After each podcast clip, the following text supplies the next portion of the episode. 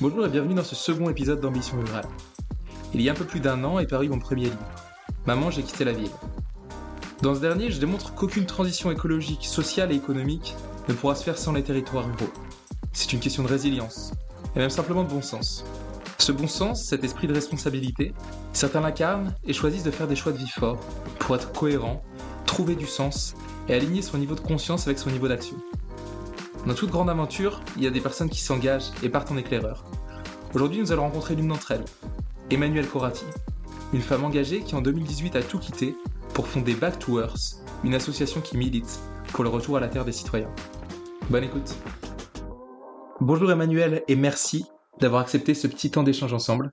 Aujourd'hui, on va parler ruralité et retour à la terre. Toi, tu as, tu un parcours euh, assez, assez particulier avec des engagements qui sont, qui sont très forts pour le monde rural.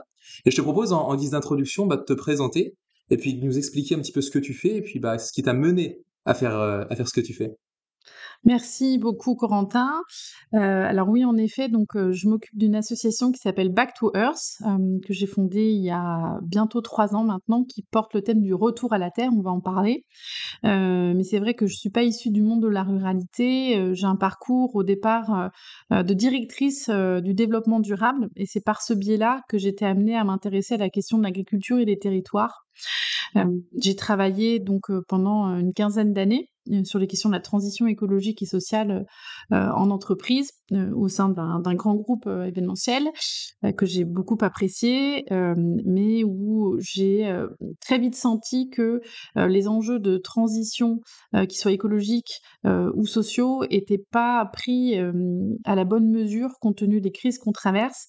Et en devenant de, vraiment de plus en plus préoccupé par ces enjeux de transition euh, et en voyant les crises s'accélérer, euh, j'ai vraiment pris conscience euh, de la nécessité d'organiser notre résilience, en fait. Et c'est en commençant à m'intéresser aux thématiques de, résilience que j'en suis venue à, m'intéresser au sujet des territoires et de l'agriculture puisque voilà, qui dit crise dit assez vite notion de, gestion de crise sur des sujets qu'on touche d'ailleurs d'ores et déjà du doigt depuis quelques mois maintenant, que sont les sujets de l'alimentation et de l'énergie, qui sont des sujets qui vont devenir des, sujets nécessairement locaux et qui vont remettre vraiment au cœur du système les, les agriculteurs qu'on a trop longtemps mis de côté dans notre économie, qui est devenue une économie tertiaire. Et en fait, euh, je, me suis vraiment rendu compte au moment où j'ai commencé à, imaginer ma propre résilience euh, personnelle face aux crises qu'on traverse, euh, que finalement, j'étais quelqu'un de profondément inutile. Euh, et c'est de, de par ce constat de mon inutilité que j'en suis venue à créer cette association, euh, puisque concrètement, voilà, j'avais un métier tertiaire dans une entreprise tertiaire. Et demain, euh, avec les crises qu'on va traverser, ces, métiers-là, à mon sens, ont un avenir qui est beaucoup moins important que les métiers du secteur primaire et secondaire qui doivent retrouver leur place. Et j'ai pris conscience d'une transition personnelle que je devais absolument activer.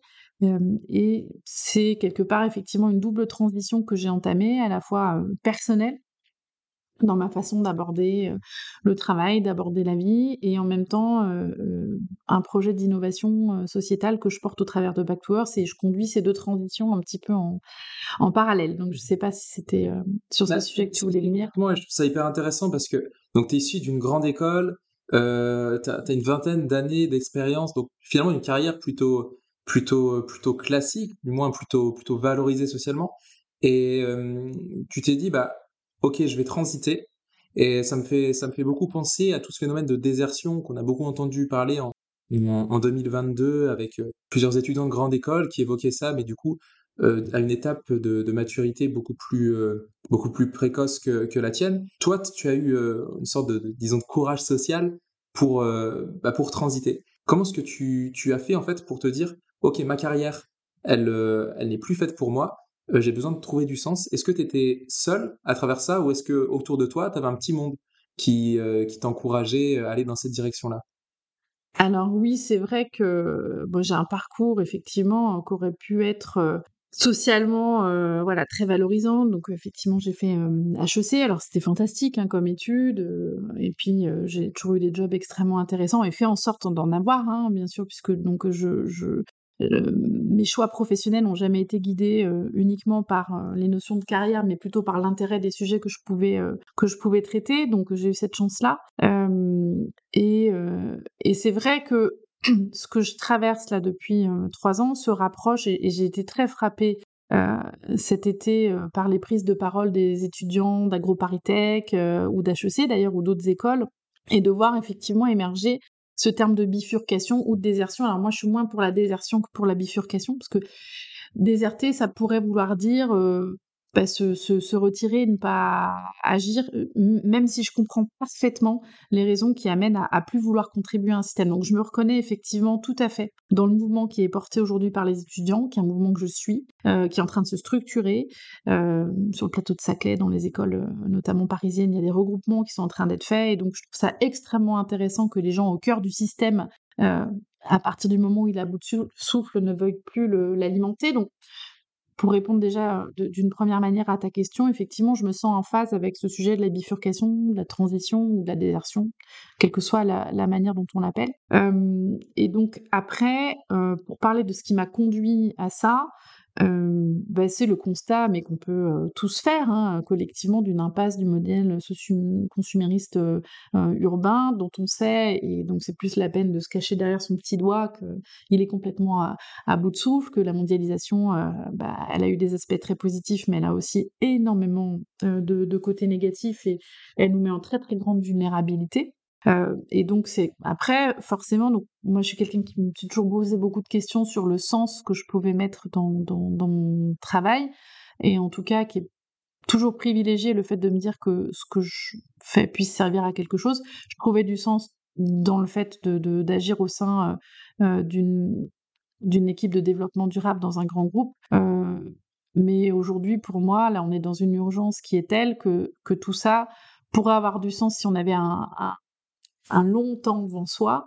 Euh, le temps aujourd'hui est beaucoup trop court et comme j'ai pu le dire à mon patron quand j'ai quitté euh, euh, mon entreprise pour me consacrer 100% de mon temps à l'association dont on va parler, je lui ai dit que bah, il reste pour moi 3 à 5 ans pour agir, sans pour autant que je sois collapso, hein, même si j'écoute avec respect les gens qui sont dans, dans les logiques de collapsologie. Je voilà, pas de religion toute faite sur le sujet, mais bien sûr que je suis en alerte et de la même façon que la communauté scientifique est en alerte et et il y a, beaucoup d'indicateurs qui sont au rouge, donc il faut être très vigilant.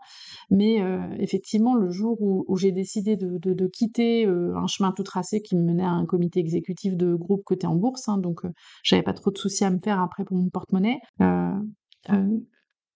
comme je l'ai dit à mon patron, si des gens qui sont sensibilisés à ces enjeux, qui ont le réseau pour le faire et qui ont la volonté d'aller se casser les dents, aller le faire, n'y vont pas, qui va y aller? C'est voilà, on a tous une responsabilité aussi individuelle, à mon sens, à engager. Il y a la responsabilité d'entreprise qui est la RSE, il y a la responsabilité politique et des politiques publiques, et puis on a tous des initiatives individuelles à mener. Et donc, euh, voilà, ça me semblait euh, je ne voyais pas comment je pouvais à la fois être autant consciente de ces enjeux et ne rien faire, surtout euh, en étant maman. Et c'est vis-à-vis de mes enfants que j'ai entamé cette transition-là, alors qui reste très imparfaite, qui est reste euh, à construire chaque jour. Et puis pour euh, répondre à une dernière partie de ta question qui était sur euh, la notion de est-ce que j'étais seule ou est-ce que j'étais accompagnée, c'était un petit peu les deux. C'est-à-dire que dans mon environnement très euh, immédiats de, de, camarades, d'amis, évidemment, j'étais plutôt un ovni.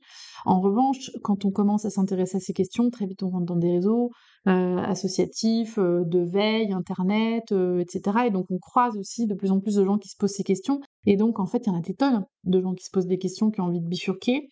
et donc j'étais à la fois isolée, j'ai envie de dire socialement, et en même temps très reliée à d'autres gens qui, dans mon euh, dans un cercle autre que celui qui était mon cercle immédiat, euh, se poser des questions, ce qui nous a d'ailleurs amené euh, au sein de l'association à, vouloir créer des liens entre des personnes qui pouvaient partager, ces, engagements et ces questionnements. en tout cas, c'est difficile, puisqu'en fait, on lutte sans arrêt à contre-courant, en fait tout nous amène aujourd'hui concrètement à la facilité de la société consumériste urbaine. Il n'y a pas grand-chose qui aujourd'hui est fait pour qu'on détertiarise, pour qu'on relocalise, pour qu'on aille vers la ruralité, pour qu'on se reconnecte au vivant. Enfin, il y a plein de sujets dont on va parler, mais, mais qui sont concrètement des sujets à contre-courant. Et donc ramer à contre-courant, c'est fatigant, mais quand on sait que c'est la bonne direction, bah, de toute façon, on ne peut pas lâcher. Et, donc, toi, ta, ta, bifurcation, elle s'est orientée sur les territoires, plus précisément sur le, retour à la terre. Oui. Donc, euh, un lien avec le vivant euh, très fort. Euh, déjà, qu'est-ce qui t'a conduit à cette idée de retour à la terre et qu'est-ce que tu mets, qu'est-ce que tu mets derrière? Alors, comme je l'expliquais tout à l'heure, donc il y a pour moi une résilience qu'on doit organiser puisqu'on est vraiment à risque aujourd'hui du point de vue euh, de l'alimentation et de l'énergie. Et tout ça, ça passe par deux choses principales, qui est de redonner une place centrale à, l'agriculture aux paysans et par relocaliser un certain nombre d'activités et à réinvestir les territoires. Ça, c'est pour moi la genèse, ça a été vraiment la question de l'organisation de notre résilience. Et euh, de venir quelque part un petit peu à rebours de tout cet exode urbain, de toute cette tertiarisation et de cette mondialisation qui s'est mise en place lors de, de dernières générations. Qu'on vient de connaître là, donc ça s'est fait très très vite en fait. Et donc qu'est-ce qu'on met derrière le retour à la terre? En fait, on met trois choses qui sont à la fois distinctes et bien reliées.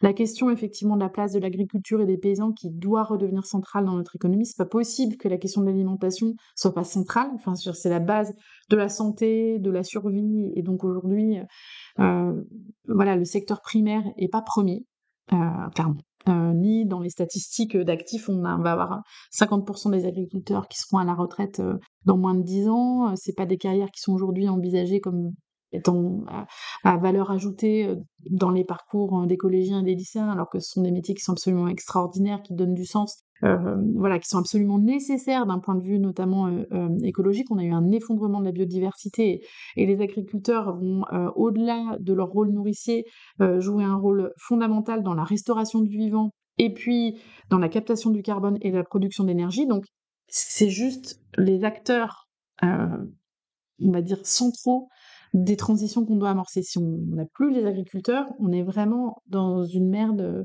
encore plus noire que dans celle dans laquelle on est. Et donc, c'est un métier qui est fantastique, qui est extrêmement dur, mais qui en même temps euh, a un sens euh, phénoménal. On produit des choses, on nourrit les gens, on contribue à leur santé, on restaure le vivant, on contribue à la réduction de l'empreinte carbone qu'est-ce qui peut faire plus sens aujourd'hui? Donc, il y a cette question de la place de l'agriculture et des paysans, faire en sorte qu'ils soient mieux reconnus, qu'ils soient plus nombreux et qu'ils aient une place sociale centrale. Deuxième sujet, la question du rééquilibrage entre les territoires euh, qui sont aujourd'hui beaucoup trop euh, déséquilibrés entre des métropoles qui sont hyper denses et des territoires moins denses que sont les petites moyennes villes et puis les territoires ruraux. Euh, avec cette idée que on doit rééquilibrer les populations euh, dans, les, dans les territoires parce que voilà, ça crée tout un tas de problématiques, ce déséquilibre, qu'on doit euh, évidemment relocaliser un certain nombre d'activités. On est devenu beaucoup trop dépendant d'activités de, qui se passent hors du territoire de la France. Or, on a des ressources qui sont fondamentales. Rééquilibrer les emplois, euh, et puis rééquilibrer aussi les prises de décision, la façon dont, on, euh, dont politiquement euh, on appréhende le territoire. Aujourd'hui, on est dans un territoire, on peut le dire, qui est quand même très jacobin. Il y a énormément de choses à faire pour rééquilibrer les métropoles avec les territoires ruraux, sans du tout les opposer, mais plutôt en imaginant d'autres liens et des logiques qui soient autres qu'administratifs et qui se fassent, encore une fois, beaucoup plus en lien avec ce qu'est le vivant euh, les notions de biorégion, de biovallée, qui sont en train d'émerger, qui sont très intéressantes et qui amènent d'autres perspectives. Et la troisième dimension du retour à la Terre, elle est évidemment euh, à la genèse euh, des transitions que j'amorce et qu'on pousse au sein de l'association, c'est la question de la reconnexion au vivant, de la reconnexion à la nature, d'un système d'organisation et d'individus qui sont globalement devenus complètement hors sol en moins de deux générations.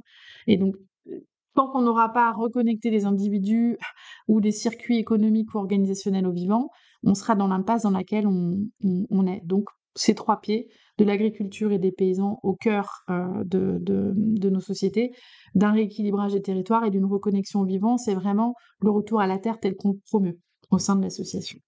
Donc tu parles beaucoup de, la place des paysans dans, le monde d'aujourd'hui et de demain.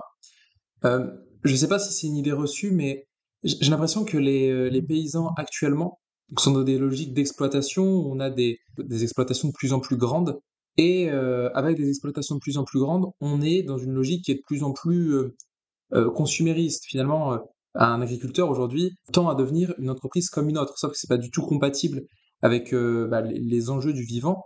Comment est-ce que tu envisages justement cette espèce de d'effet à rebours nécessaire pour faire transiter l'agriculture, passer à des plus petites exploitations, et donc peut-être envisager quelque chose qui se rapproche d'une sensibilisation au niveau des, des agriculteurs justement pour aussi au cœur d'installations existantes, arriver à, faire émerger des prises de conscience et euh, bah, que eux aussi transitent et fassent partie du mouvement?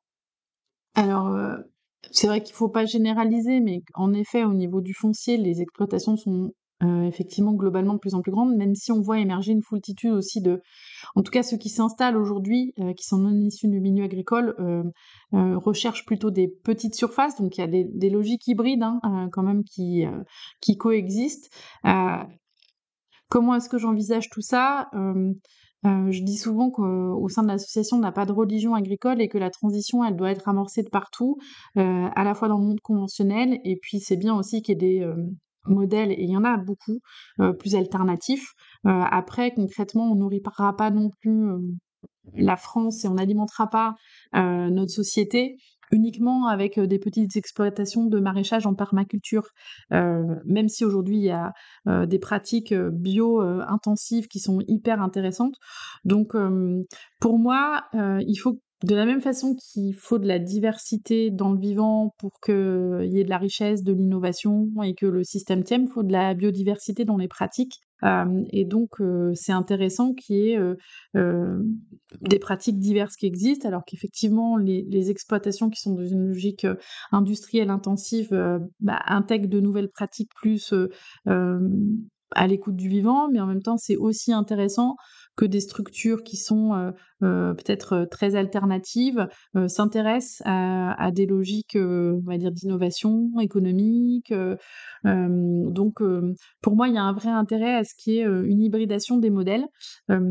et puis, donc, pour venir sur la question des transitions agricoles, elles sont très nombreuses en ce moment, elles, sont technologiques, elles sont sociales, elles sont écologiques et il y a notamment donc une association que je trouve fantastique qui accompagne les agriculteurs vers, vers leur transition écologique et la prise en compte du vivant, qui s'appelle Pour une agriculture du vivant, et qui accompagne justement les agriculteurs où qu'ils en soient, quel que soit leur modèle, y compris extrêmement conventionnel, pour euh, prendre en compte le vivant dans la façon dont ils gèrent leur, euh, leurs exploitations. Donc effectivement, ça doit redevenir un paramètre essentiel aujourd'hui, euh, la biodiversité.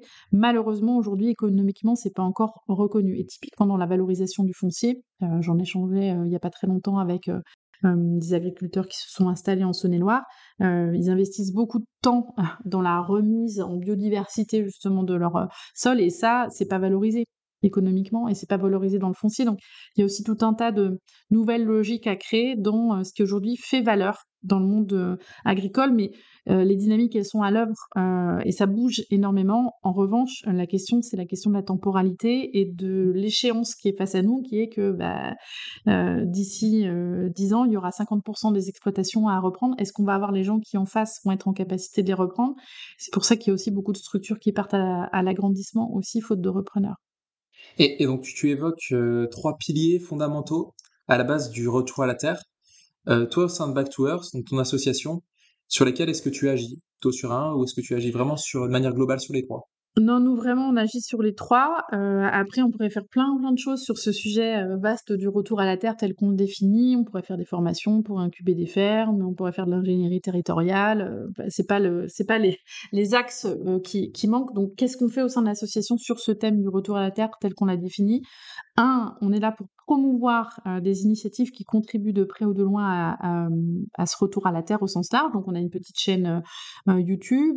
là, on va prochainement lancer un, observatoire donc, qui donne à voir tout un tas d'initiatives portées par des associations, des entrepreneurs, des chercheurs, des territoires qui contribuent à ce retour à la Terre avec vraiment cette idée de d'essaimer. on est présent aussi en plaidoyer, donc voilà, on a coécrit des tribunes, euh, on a fait des propositions euh, politiques euh, au moment des élections.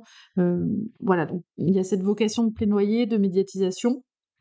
Qui est vraiment un premier volet de l'association. Et on est surtout là, en fait, pour créer du lien autour de ce retour à la Terre, qui donc est un sujet qui est complexe, hein, puisqu'il y a plein plein de dimensions, et qui nécessite donc d'être porté par une communauté très large. Euh, la question du retour à la terre, c'est pas que la question des agriculteurs. Euh, et donc nous, on est là pour euh, créer des rencontres et du dialogue autour du retour à la terre pour accélérer ce phénomène. Euh, et donc, on a organisé les premières rencontres nationales du retour à la terre au territoire. Donc ça, c'était un, gros événement. Mais demain, on peut être amené, et c'est ce à quoi on réfléchit en ce moment, à organiser des rencontres euh, peut-être plus régionales euh, qui rassembleraient des agriculteurs, des élus, des associations, des entrepreneurs, des citoyens, des porteurs de projets, des financeurs, avec l'idée de mettre autour de la table toutes les parties prenantes de ce sujet. Donc nous, on est vraiment là pour créer du lien, de l'intelligence collective euh, donc voilà, on, est un acteur à la fois de médiatisation et de mise en lien. On n'est pas un opérateur, hein, euh, nous, on n'est pas là pour euh, faire des formations de transition agricole pour des agriculteurs voilà, qui auront envie de, faire évoluer leur modèle. C'est, pas notre vocation.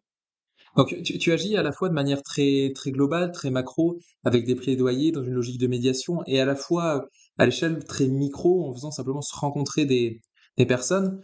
Back to Earth, c'est une association qui a trois ans, si je ne me trompe pas. En fait, cette thématique, elle est hyper présente dans les médias, même dans notre quotidien finalement. Et est-ce que tu as senti en trois ans une évolution du, euh, des, disons, des, des mentalités vers euh, bah, ce que tu prônes?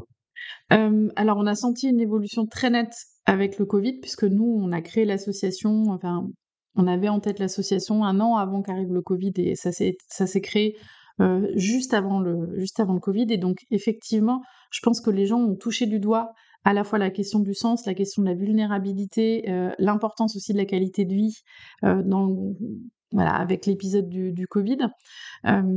et je pense que tout un tas de gens aussi qui avaient des désirs de changer de vie se sont vraiment mis à se poser de sérieuses questions et pour un certain nombre de, à passer à l'action avec le Covid. Euh, et du coup, c'est vrai que c'est un sujet euh, vraiment qu'on n'avait pas vu venir aussi vite euh, au centre des, des, discussions du débat public. Et régulièrement, effectivement, il y, a des, il y a des articles qui sont publiés, des interviews, et donc on peut avoir ce sentiment effectivement que c'est devenu en tout cas une question euh, beaucoup moins saugrenue qu'elle aurait pu euh, l'être il y a quatre ans. Euh, donc effectivement, hum, on sent que ça devient vraiment un sujet de un sujet de discussion.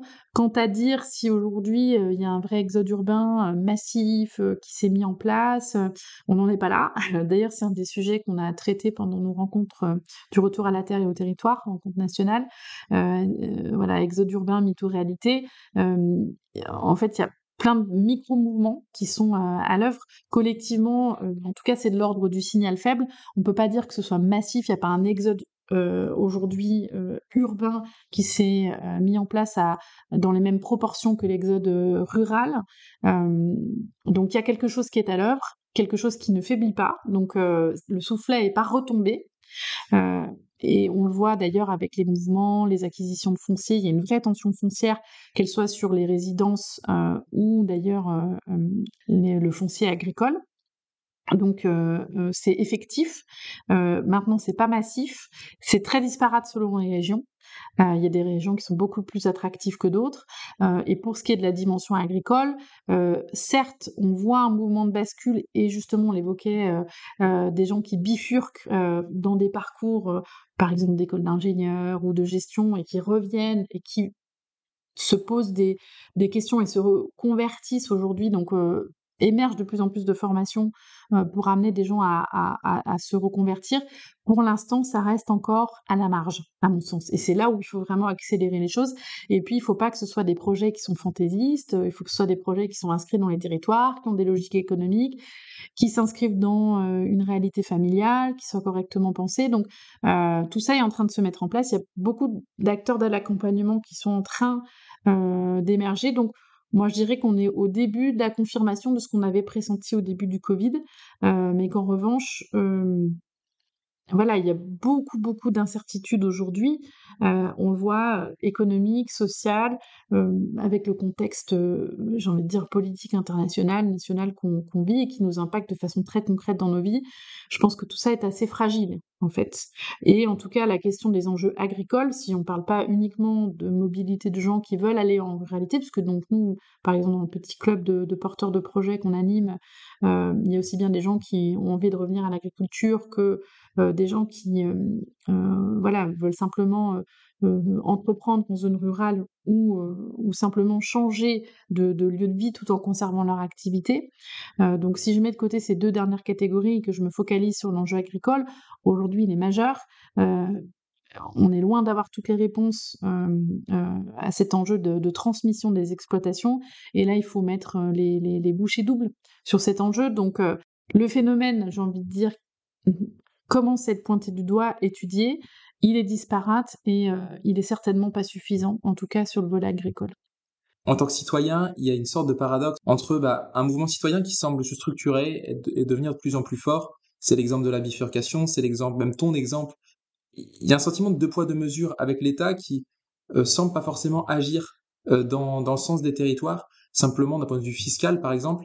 Et est-ce que toi, en fait, ce, passage à, à l'échelle que tu, euh, que tu évoques, il se fera par les citoyens ou ça nécessite aussi un accompagnement et une prise de conscience un petit peu plus marquée euh, des décideurs politiques. Mais, il y a une question politique là derrière. Bien sûr qu'il y a une question politique et euh, c'est ni l'un euh, ni l'autre, c'est-à-dire que c'est forcément les deux, de la même façon que pour les transitions écologiques, développement durable, comme je le pointais tout à l'heure, il y a des enjeux de politique publique, il y a des enjeux organisationnels donc qui doivent être portés par à la fois les collectivités territoriales et les entreprises, et puis il y a une responsabilité individuelle. Et s'il y a parmi ces trois niveaux, que ce soit les politiques d'État, euh, euh, les organisations, les individus, s'il y a un des niveaux qui pêchent, euh, ça ne fonctionnera pas. Donc c'est forcément à ces trois niveaux-là. C'est aussi pour ça qu'on agit dans la mise en lien à différentes échelles au sein de l'association, comme tu le disais tout à l'heure, à des échelles très micro, par des programmes de parrainage entre agriculteurs et jeunes urbains, club de porteurs de projets, ou de la mise en lien via des speed meetings, vraiment à une échelle individuelle, mais qu'on souhaite créer des liens en animant une communauté, et par ailleurs qu'on agit en plaidoyer avec l'idée, aux côtés d'autres associations ou d'autres institutions, de porter ce sujet politiquement parce qu'il doit faire l'objet de politiques publiques. S'il fait uniquement l'objet de, de, mesures citoyennes, bien sûr qu'il se passera des choses, euh, mais ce ne sera pas suffisant par rapport aux, enjeux. Et la question effectivement des, des, recettes euh, fiscales euh, sur les territoires, c'est un sujet, de la même façon que la question des mobilités, que la question également de, des services. Euh, dans les territoires, notamment des services euh, médicaux. Euh, il y a plein de sujets qui ne peuvent pas uniquement faire l'objet de politiques individuelles et qui doivent être accélérés par des mesures politiques. Mais bon, quand l'État va pas suffisamment vite, bah, c'est pour ça qu'il y a des associations, des individus qui, poussent. Donc pour moi, c'est les, deux. Et par ailleurs, pour moi aussi, les entreprises et les organisations, donc ça c'est une troisième échelle, c'est pour ça qu'on les avait d'ailleurs conviés sur nos rencontres, qui, et je reprends ma casquette d'ancienne directrice de la RSE, euh, de la responsabilité sociale d'entreprise, qui doivent avoir aujourd'hui une responsabilité territoriale. Les entreprises aujourd'hui, elles doivent se préoccuper de où elles créent de l'emploi et où elles créent de la valeur. Et euh, que ce soit euh, vis-à-vis de leurs salariés, vis-à-vis de là où elles s'approvisionnent, de comment elles organisent leur circuit de logistique. Et pour moi, cette RTE, c'est pas moi qui ai inventé ce mot, hein, c'est un sujet que j'ai euh, en tête depuis bien longtemps maintenant, mais que je vois vraiment poindre dans le monde de la RSE. Ce sujet de la responsabilité territoriale des organisations, je pense qu'aujourd'hui, il commence à être mûr et que là où il pouvait paraître un petit peu fumeux il y a quelques années, aujourd'hui, ça parle à tout le monde de dire qu'il faut relocaliser un certain nombre euh, d'activités pour être moins dépendant euh, vis-à-vis du chômage, pour avoir aussi des circuits qui soient moins impactants en termes de carbone, qui socialement soient plus contrôlés. Donc voilà, triple niveau de responsabilité étatique, organisationnelle et individuelle. Alors on va arriver au bout de, au bout de, cet épisode. Donc on est début 2023, qu'est-ce qu'on peut te, souhaiter pour cette année et quels sont tes, tes grands objectifs? Au sein de Back to Earth Alors, qu'est-ce qu'on peut nous souhaiter? Ben, C'est d'arriver à reconduire les, rencontres telles qu'on a pu les, organiser en, 2022, donc qui est de nouvelles éditions, peut-être dans, des régions, qu'effectivement nos actions de communication, notre chaîne bah, soit de plus en plus connue, et puis que ce sujet gagne effectivement en visibilité.